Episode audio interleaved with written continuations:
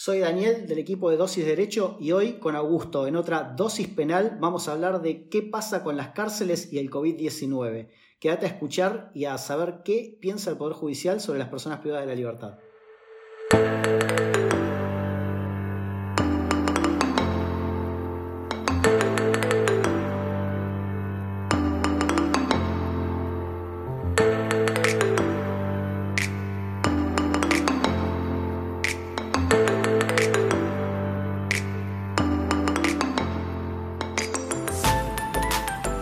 Buenos días, buenas tardes, buenas noches a todos. Bienvenidos a otra dosis de Derecho Penal. Hoy estoy acá con mi amigo Daniel. ¿Cómo va, Dani? ¿Qué haces? ¿Cómo va? Buenos días, buenas tardes, buenas noches. Todo muy bien, por suerte. Bueno, hoy tenemos un tema muy actual, muy picante, muy, muy mediático, que es las cárceles y el COVID. Así es, vamos, a hablar un poquitito de lo que está hablando todo el mundo, ¿no? Ahí vamos a tener que, vamos a tener un, arduo trabajo, un arduo trabajo por, delante. Vamos a analizar la jurisprudencia de los distintos órganos jurisdiccionales, tanto de la provincia de Buenos Aires como del ámbito federal como del ámbito nacional.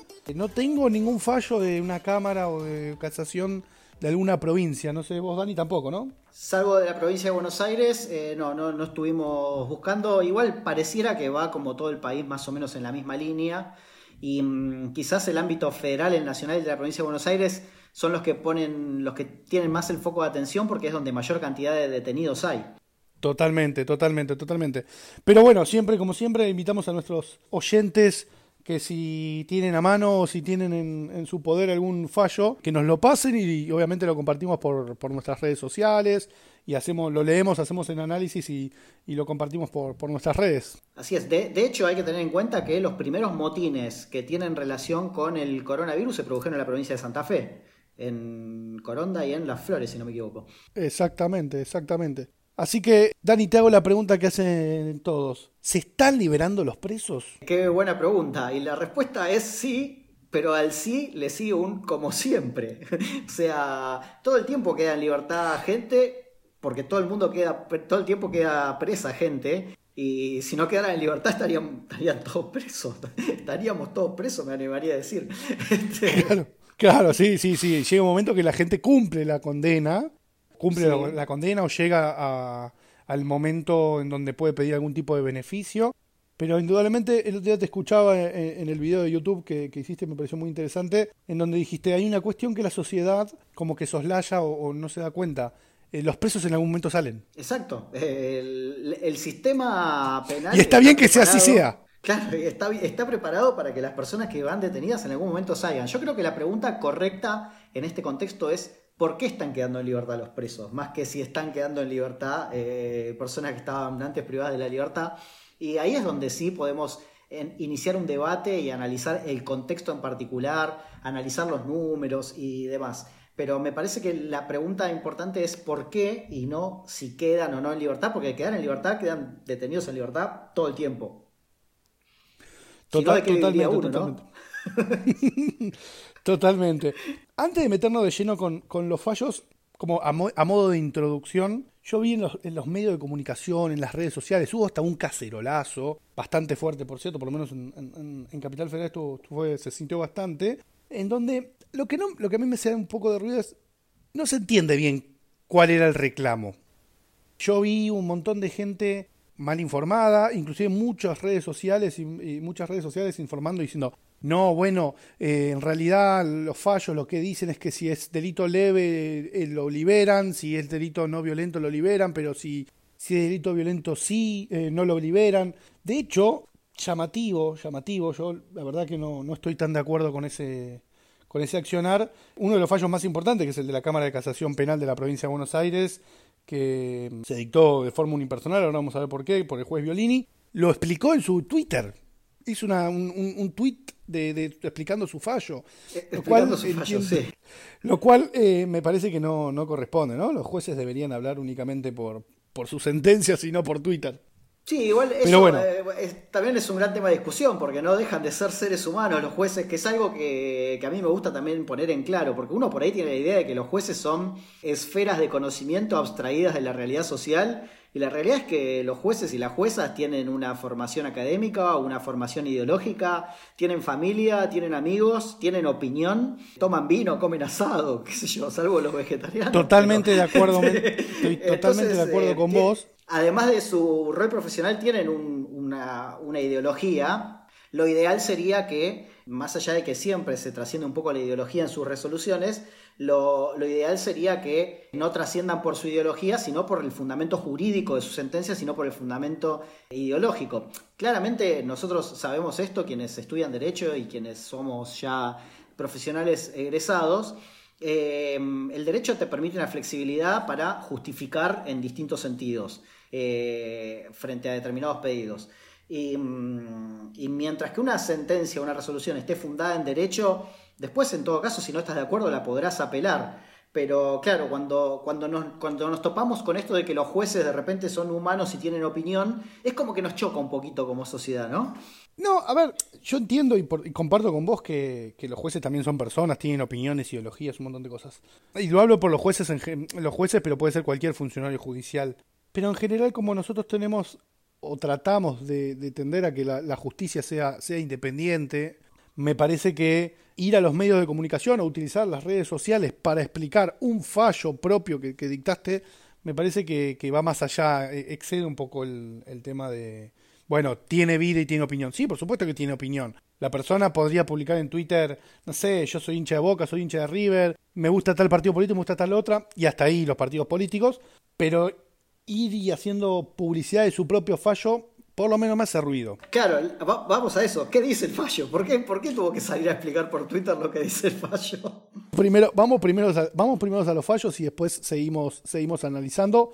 Em, solamente una obviedad. Em, sabemos que desde hace ya un mes, un mes y medio, estamos eh, en emergencia sanitaria. Se decretó el aislamiento social obligatorio a través de un decreto del Poder Ejecutivo Nacional.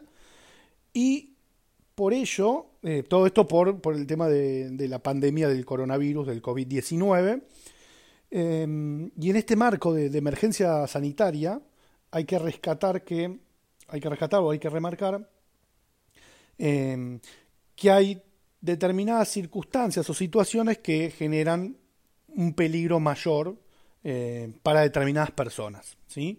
Em, sin ir más lejos y, alejándonos un poquito de la parte penal, eh, las, personas, las, personas mayores, las personas mayores, mientras más de 60, más de 65, más de 70 años, va aumentando y va creciendo el riesgo de muerte si contrae la enfermedad, por lo cual eh, están todos los focos de todas las fuerzas del Estado, tanto a nivel nacional, municipal, provincial o de la ciudad de Buenos Aires, puestos en tratar de proteger a esa población vulnerable. Hay un montón de protocolos y un montón de, acciones, por ejemplo, en los geriátricos. No son geriátricos, son residencias para personas mayores, para que el virus no entre y en caso de que ingrese el virus, bueno, ¿cuál es el protocolo a seguir? Bueno, todas esas cuestiones se dan también con las personas que, con el tema de la asistencia sanitaria de las personas no contagiadas o que no tienen sospecha de COVID, ¿no? Yo tengo una cualquier otra enfermedad, voy al hospital y es muy probable que me contagie. Entonces, también se hacen un montón de, políticas públicas destinadas a prevenir ese contagio. Indudablemente,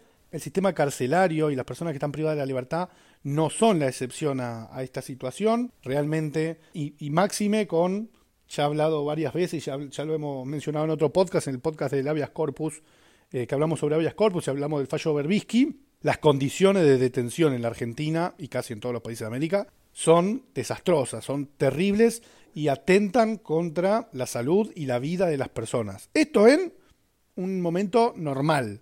En un momento de emergencia sanitaria, en un momento de, que estamos como estamos viendo hoy en día, esto se magnifica y se complica muchísimo más. Por eso se han presentado una serie de habeas corpus, pedidos de escarcelaciones, e inclusive algunas cámaras se han, se han reunido y han sacado acordadas para tratar de regular de alguna manera esto de las libertades o de las prisiones domiciliarias eh, alternativas para, para, el cumplimiento de lo que resta de la condena y de esta forma tratar de disminuir la superpoblación que existe hoy en, todas las cárceles argentinas, ¿no, Dani? Así es. Y hay que, hay que decir una cosa, no es que la superpoblación es una noticia ahora, la superpoblación viene siendo una realidad desde hace muchísimo tiempo. El tema es que cuando a la superpoblación se le suma una emergencia carcelaria, pasa a tomar una, una notoriedad muchísimo más grande. ¿En qué sentido? Si las cárceles están sobrepobladas, el primer problema que tenés es que si la recomendación es mantener distancia social, no la, no la pueden mantener adentro de las cárceles porque no tienen la posibilidad física de hacerlo.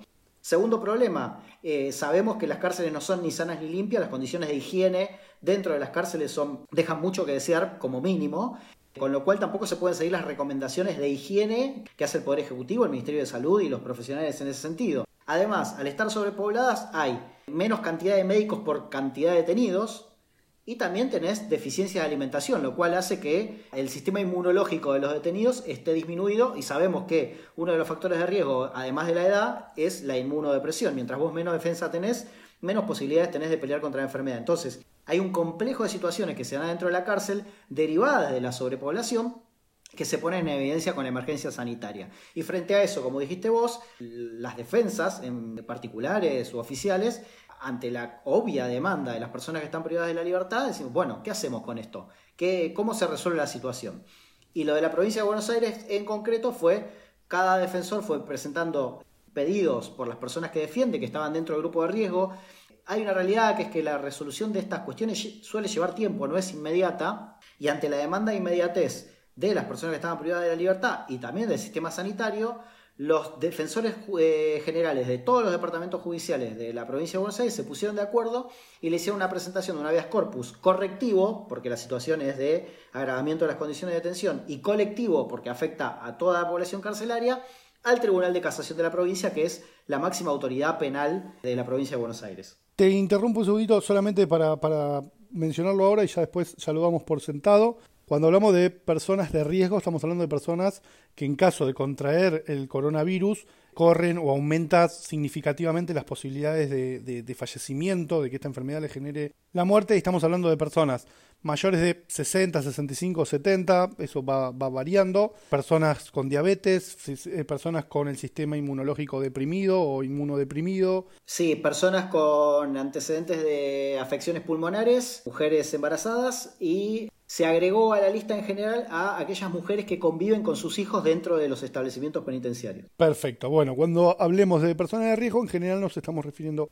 a ese grupo. Como bien mencionabas, Dani, vamos a trabajar el, fallo de la Cámara de Casación Penal de la provincia de Buenos Aires, que se dictó el 8 de abril del 2020, en donde se presentó los defensores generales presentaron un habeas corpus correctivo y colectivo y también se acoralló eh, un habeas corpus también correctivo y colectivo que presentó el defensor general de Bahía Blanca en beneficio de las personas privadas de libertad de Bahía Blanca y la Cámara de Casación Penal resolvió este habeas corpus correctivo y colectivo, ¿no? Así es. Hay una cuestión, primer, primer cuestión, primer cuestión que tenemos que, que resaltar, por lo menos, por lo menos como llamativa, el habeas corpus lo si bien es, un fallo de la Cámara de, la Sala Primera de la Cámara de Casación Penal de la provincia de Buenos Aires, eh, se firmó de forma unipersonal, ¿sí? Las salas están compuestas por, tres jueces, pero en este caso las, salas están compuestas por dos jueces. Casación de la provincia de Buenos Aires es el único tribunal del mundo que se compone de dos jueces. Es, un, tribunal, de, dos. a, lo que viene la pregunta obvia, ¿qué pasa si no están de acuerdo? Bueno, tienen que llamar a uno de otra sala para dirimirlo. Bien, es para, para generar más salas con menos jueces, ¿no? Básicamente.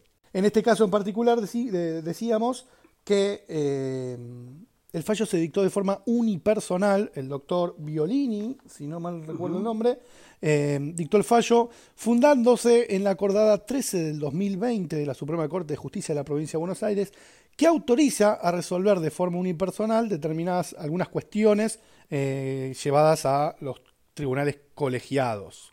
Sí, y acá se me genera una, un interrogante, ¿no? Eh, primero, está bien, un interrogante moral. Está bien que un fallo de estas características, con la trascendencia y la importancia que tiene este fallo, sea resuelta por, un solo, por una sola persona o por un, un órgano unipersonal. Normativamente es procedente, está conforme a derecho, pero como decís vos, a ver, que es diferente de lo que hicieron las cámaras nacional y federal de casación, teniendo en cuenta la relevancia del tema, quizás hubiese sido atinado que firme una composición más amplia del tribunal. Pero bueno, normativamente es admisible, o sea, es legal que lo haya hecho. Bueno, y ahí también se me genera otro interrogante que no lo vamos a, dirimir ahora, pero solamente lo dejo para los que nos están escuchando, es la Suprema Corte, porque esto se basa en una acordada de la Suprema Corte que dice, bueno, los tribunales pueden fallar de forma unipersonal. ¿Tiene facultades para habilitar un fallo unipersonal? Y acá eh, me parece interesante, para, para, terminar con este punto, hay un considerando del fallo en donde el juez Violini dice, antes de continuar, debo aclarar que he mantenido comunicaciones previas con todos mis colegas del Tribunal de Casación Penal, por lo que aunque la firma del presente será solo la del suscripto, la decisión que aquí corresponde plasmar de aquí en adelante se ha adoptado por mayoría de opiniones. No sé, no, encuentro el, adjetivo para calificar esto, pero me parece que no. Primero que no, no, no sirve para nada, no es que, ay, pará, yo le hablé con mis amigos y me dijeron que están todos de acuerdo, Estamos hablando de una sentencia del tribunal, de, como, dijo, como dijo Dani, del máximo tribunal de la provincia de Buenos Aires en materia penal. No es, lo llamé por teléfono y están todos de acuerdo. Bueno, si están todos de acuerdo, que vengan y firmen, adhieran el voto. Sí, yo le encuentro otro problema a eso, que es que no dice que están todos de acuerdo, dice que la mayoría están de acuerdo. Con lo cual no sabemos lo que piensa la disidencia ni quiénes son. Pero bueno, la realidad es que es un párrafo que podría tranquilamente no estar en la resolución y no modifica en absolutamente nada su contenido. Lo cual también, perdón que te interrumpa, también hace, eh, me hace dudar. O sea, si vos tenés competencia y tenés facultades para poder eh, dictar sentencia unipersonal, ¿para qué llamás a tus colegas, no? Sí, como te digo, para mí es un párrafo que esté o no esté, no, no, le, no modifica en nada el sentido de todo el resto de la resolución. Pero bueno, vayamos ahora sí eh, a, analizar un poco la decisión del fallo, ¿no? En lo que respecta al, decisorio, sobre todo, lo primero que hace el fallo es hacer lugar al pedido de arresto domiciliario de las personas detenidas por delitos leves y que sean grupo de riesgo. Así es. ¿Sí? Nosotros acá vamos a tener, en, en, los tres fallos, vamos a tener que trabajar y vamos a hablar mucho de este juego de delitos leves, y personas de riesgo, porque si se tienen que dar las dos circunstancias, si se tiene que dar una sola. Acá hay que tener en cuenta que lo que el juez hace es disponer esa medida. Después vamos a ver la diferencia con lo que hicieron las cámaras nacional y federal, que hacen una recomendación a los jueces. También es cierto que las cámaras no estaban actuando en un caso concreto, sino que estaban actuando en forma acordada, como de oficio. Acá se le presentó un caso en concreto al juez y el juez dice, bueno, respecto de los presos que están detenidos en la provincia de Buenos Aires, que estén por delitos leves y que además se verifique que están en un grupo de riesgo, y está detallado quiénes son los, los que pertenecen al grupo de riesgo, prisión domiciliaria. Mientras dure la emergencia sanitaria. Después le dicen, vuelva, vuelva, vuelva al penal, señor. Pues, Va a ser un tema eso. El día después es, otra, es otro de discusión, pero bueno. Esos problemas del futuro. Escúchame, y, y, esto que dispone directamente significa que todas las personas, estas que son por delitos leves y están y, son personas de riesgo, ¿ya directamente el juez ordenó la liberación? No, tiene que ir a los jueces naturales para que ordenen la liberación. Claro, pero, eh, pero le deja muy poco margen de acción a los jueces naturales, que no es libertad, es prisión domiciliaria. Vamos a, vamos a aclarar eso también. o sea, es, seguís detenido y lo tenés que cumplir en tu casa. Entonces, lo que dice es, esto se tiene que hacer efectivo y obviamente lo va a hacer efectivo cada juez que tenga a su disposición a, a este grupo de personas. Delitos leves, que después vamos a charlar sobre qué son esos delitos leves, y que además estén incluidas en un grupo de riesgo. Cuestión importante también que tenemos que mencionar, acá no hace diferenciación alguna entre procesados y condenados. Ninguna. Ya sea que esté procesado o condenado, delito leve, eh, grupo de riesgo, a tu casa.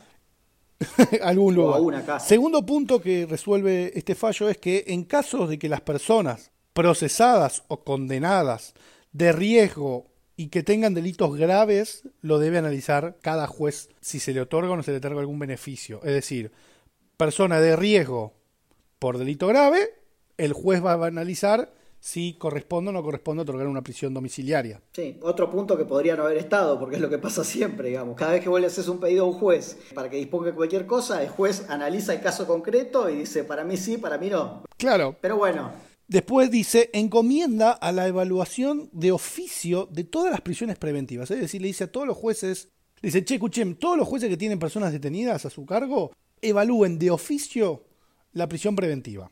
Lo cual también acá me parece que, supuestamente lo hacen siempre, ¿no? Ya para empezar a hablar... Siempre y cuando hayan superado el plazo máximo que en el, en el caso de provincia establece el 141, el artículo 141 del Código Procesal Penal, que es de dos años. O sea, tienen que evaluar la prisión preventiva si superó el plazo máximo de duración del proceso, que es de dos años. Que es bastante común que se supere en la provincia, también hay que decirlo, ¿no? Y el hecho de que lo tengamos naturalizado no significa que esté bien. Siguiendo entonces con, con la parte resolutiva, ordena la detención domiciliaria a personas condenadas sin sentencia firme que estén a seis meses de obtener la, la, libertad asistida o condicional y cumplan con las exigencias dispuestas. Es decir, las personas que están condenadas, pero su condena no está firme porque está siendo apelada, lo que fuese, y están a seis meses de cumplir la condena o de poder llegar a pedir algún beneficio, sea la libertad condicional o la asistida, pueden pedir una prisión domiciliaria. Yo creo que hay, dos formas de leer el párrafo. Para mí se aplica tanto a procesados como a condenados. O sea, personas que todavía no tengan la sentencia firme y personas que además que sí tengan la sentencia firme. Y hay que sí aclarar que esto no hace mención a personas de grupo de riesgo.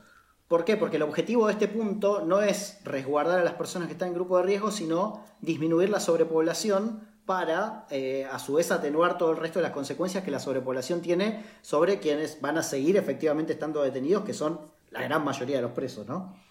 Y tampoco hace mención ni distinción entre delitos graves o leves. Solamente tiene que ver con una cuestión de cercanía para el agotamiento de la pena. O sea, si vos tenías, si vos ibas a salir a los 18 años y llevas 17 años y medio, el año que te falta lo podés cumplir en domiciliaria. Si vos ibas a salir a los nueve meses y llevas tres, los seis meses que te faltan los podés cumplir en detención domiciliaria. Perfecto. Y dice, y cumplan las, exigencias dispuestas, que se refiere a las exigencias de... Eso, eso te iba a decir. Claro, que si vos eh, el plazo que te falta es para la libertad condicional o para la libertad asistida, tenés que cumplir los requisitos de la ley de ejecución o del artículo 13 del Código Penal para acceder a ese tipo de libertad. O sea, reunir los requisitos de conducta, pasar por la junta de selección para ver si están dadas las condiciones para, darte ese, ese, beneficio, que hayas cumplido con regularidad los, los reglamentos carcelarios y demás requisitos que establece la ley para que proceda ese tipo de beneficio, que aclaremos, no es que le dan la libertad directamente, sino que le dicen, bueno, faltándote muy poco para que puedas obtener ese tipo de libertad, espera en tu casa. Perfecto. El anteúltimo punto dispone, en realidad prohíbe mantener alojada a una persona mayor de, de 65 años en comisarías, es decir, si tenés más de 65 años no puede estar detenido en una comisaría. Sí, en realidad no tendría que haber nadie detenido en comisaría, pero bueno. Eh, pero bueno. Por ahora lo tenemos aplicado para niños, enfermos y ahora mayores de 65 años. Y el último punto que me parece sumamente interesante, para discutir básicamente, dice que dispone que a partir de la resolución del presente recurso, todos los habeas corpus pendientes o a iniciarse deberán ser resueltos conforme los lineamientos de esta sentencia. Con lo cual, básicamente se autoproclamó que su fallo es obligatorio y de aplicación obligatoria para todos los tribunales inferiores algo que no dice la Constitución ni nuestro ordenamiento jurídico, ¿no? Para nada, sí. Eso eventualmente es discutible. O sea, si yo fuese juez de una instancia inferior y quiero resolver diferente, ¿qué me puede pasar? Claro. Recordemos que los fallos en Argentina, ni siquiera los fallos de la Corte Suprema de Justicia de la Nación son obligatorios para los, órganos inferiores, sino, de vuelta un poco lo que estábamos hablando recién, ¿para qué queremos tener dos instancias o, el, doble, o el doble conforme?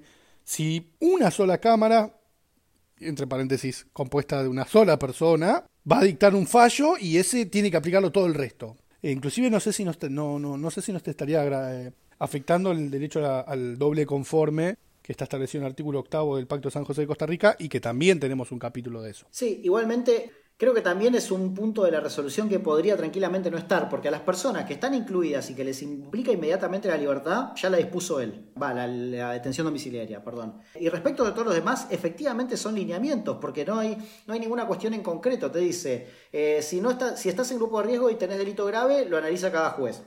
En definitiva, es lo que va a hacer el juez si le presentan habeas corpus.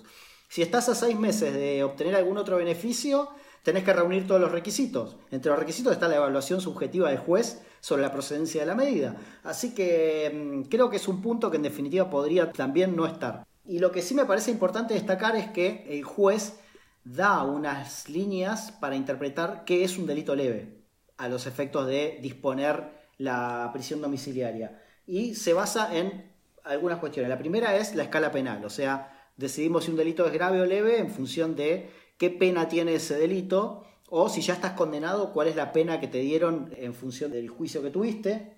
Además, menciona que hay que tener en cuenta cuál es el bien jurídico tutelado, poniendo acento específicamente en la vida, en la integridad sexual. O sea, si, si tu delito es contra la propiedad o eh, contra la administración de justicia, seguramente es mucho más leve que si tu delito es contra la vida o contra la integridad sexual de una persona. Además, no solamente tiene en cuenta eso, sino también de qué forma se cometió el delito, dice la modalidad de ejecución y los medios, porque que un delito contra la propiedad no sea igual de grave que un delito contra la vida, no implica que si vos entraste a robar y en el medio del robo disparaste pero le erraste, o utilizaste un arma para golpear a las personas, o, o incrementaste el riesgo sobre las personas o la, afectación psicológica sobre las personas no puede ser considerado un delito grave. Y por último, una cuestión que ha estado bastante en, la, en las tapas de los medios, manda a prestar especial atención sobre los casos de género, por ponerles una etiqueta, y que se adopten las medidas necesarias para proteger a las víctimas.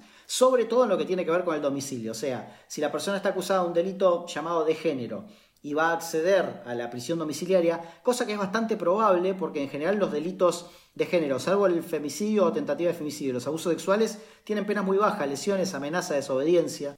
Entonces, si va a ir a la casa, primero que no sea la misma casa de la persona que resultó víctima del hecho, y segundo además que si queda cerca que haya medidas de restricción y demás, aunque la prisión domiciliaria de por sí ya es una medida de restricción. Sí, justo eso, en eso te iba a mencionar, porque hay un montón de delitos que se cometen eh, y se, se, caratulan, como decís vos, en, contexto de violencia de género, como puede ser las amenazas o, o las lesiones, que son delitos per se leves, son delitos de baja escala penal, con lo cual estas personas que están detenidas por eh, delito, por una amenaza en contexto de violencia de género, ¿accede o no accede a poder solicitar esta, esta prisión domiciliaria? Porque vos me estás diciendo, podrían acceder siempre y cuando se em, garantice que, por ejemplo, que la persona no viva en la misma casa, que no tenga una cercanía mm, demasiado, pero si, si garantiza que no, o sea, el tema también es eso, ¿no?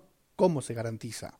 ¿Cómo garantizo? El tipo lo pongo en otra ciudad a 50 kilómetros y yo y el juez cómo le, pone a domiciliaria. Y si después va y mata a alguien, es, es un tema, ¿no? Y, pero esa es la pregunta que nos tenemos que hacer siempre eh, con relación a cualquier tipo de libertad. O sea, cuando nosotros reclamamos que la gente vaya presa, tenemos que saber que en algún momento va a salir. Y ahí sí me parece importante, y creo que eso lo podríamos dejar para otro capítulo, ¿qué hacemos con las personas adentro de la cárcel? O sea, ¿para qué se supone que sirve la cárcel? Si una persona fue presa, ¿para qué fue presa sabiendo que en algún momento va a salir? Entonces, eh, creo que ahí está la discusión y de quién es la responsabilidad, porque una vez que está fuera de la cárcel, la responsabilidad no es del juez que lo mandó a la casa o que le dio la libertad o del que le fijó la pena. Si, eh, una persona que, que violó, por ejemplo, le dieron una pena de 15 años de prisión, el tipo cumple los 15 años de punta a punta sin obtener ningún beneficio, sale a los 15 años y un día. ¿Qué va a hacer después?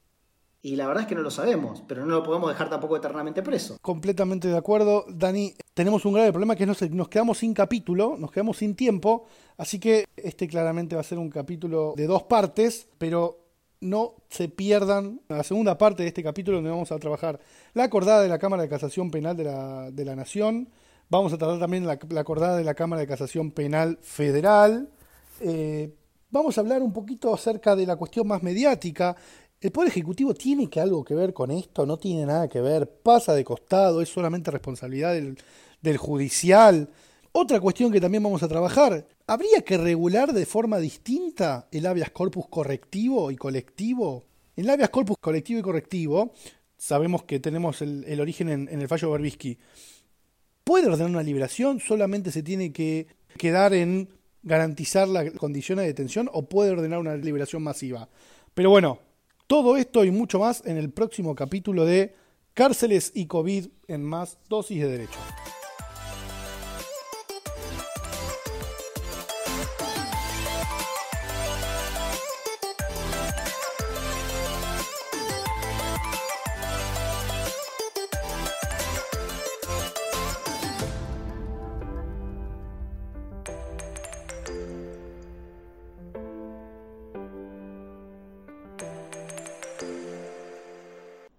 Te gustó este episodio, no te olvides que hay muchos más en la plataforma de audio que elijas. Estamos en Spotify, en Apple Podcasts, en YouTube, en todos lados. Así que no te olvides de ir y buscar lo que necesites. También recordá que nos puedes encontrar en redes sociales, la que uses como dosis de derecho, y ahí no te vas a perder nada. Por último, no te olvides, porque es muy importante, no frenar estas ganas de compartir estos episodios con tus amigos y colegas y rankearnos en la aplicación que uses.